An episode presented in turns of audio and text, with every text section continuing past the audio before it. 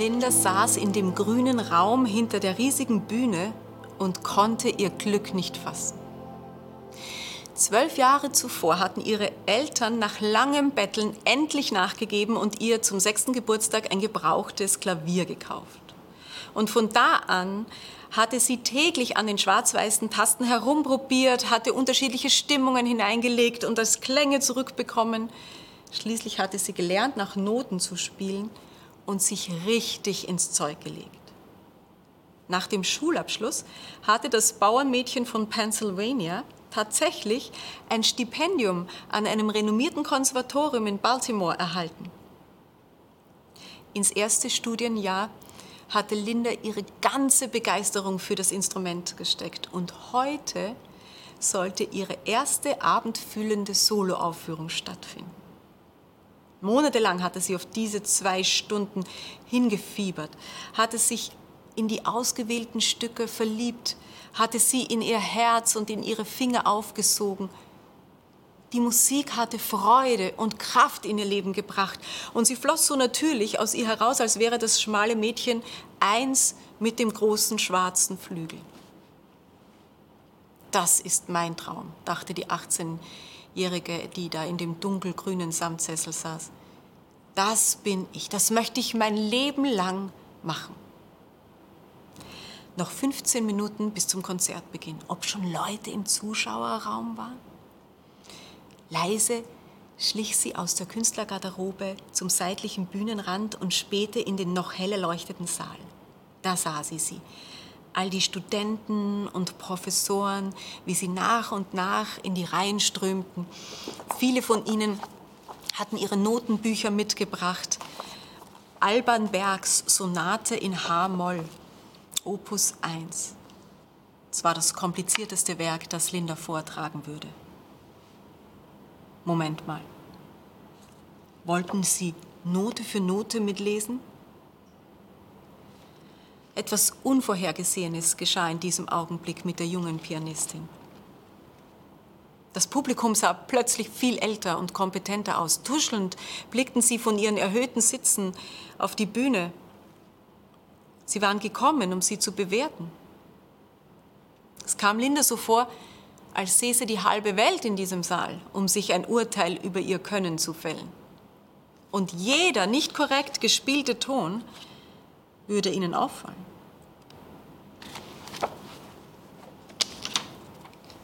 Mich überkam der lähmendste Anfall von Lampenfieber, den man sich vorstellen kann, sagt sie.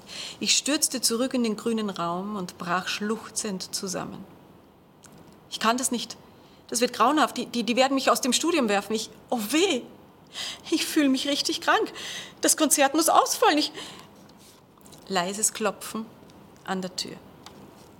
Ihr Klavierlehrer, Julio Esteban, trat ein und erkannte auf den ersten Blick, was Sache war. Nun hätte er natürlich seiner Schülerin väterlich die Hand auf die Schulter liegen können und ihr gut zureden, du hast doch so viel geübt etc. Stattdessen brummte der weißhaarige Mann, Kind, wieso? Wieso bist du so egoister? Egoistisch? Linda schaute irritiert auf. Ich hab, ich hab doch nur Angst, hauchte sie. Weil du nur an dich selbst denkst, beharrte der Professor. Aber heute Abend geht es nicht um Linda Apple. Es geht um, um die Musik. Er hielt der jungen Frau die Stücke vor Augen, die sie ein Semester lang vorbereitet hatte. Er sagte, Sie sind ein Teil von dir geworden und nun sollen sie das Publikum berühren. Du bist nicht der Mittelpunkt, Du bist nur das Medium, über das diese einmaligen Kunstwerke zum Ausdruck kommen.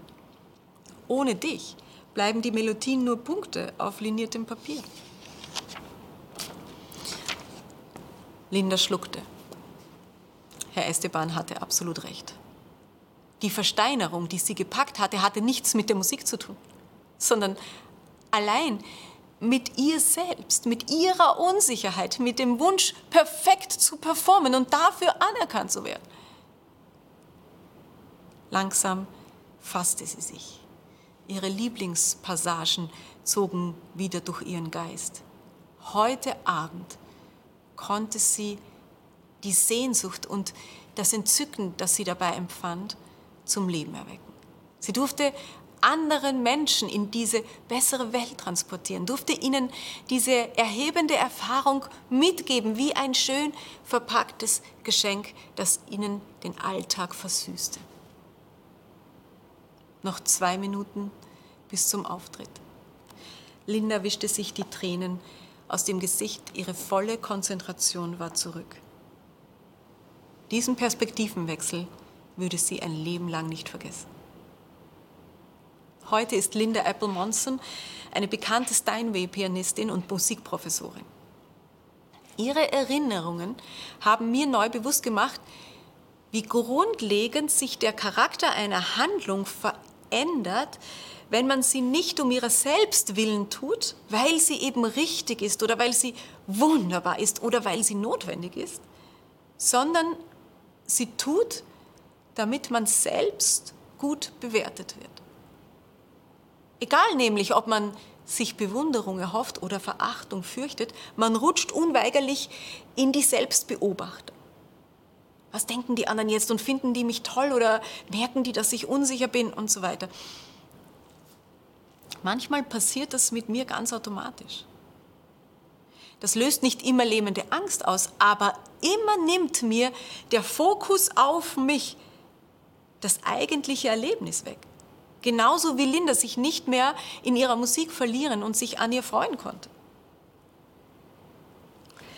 Dann befreit es mich immer, wenn ich mich voll darauf konzentriere, worum es eigentlich wirklich gerade geht.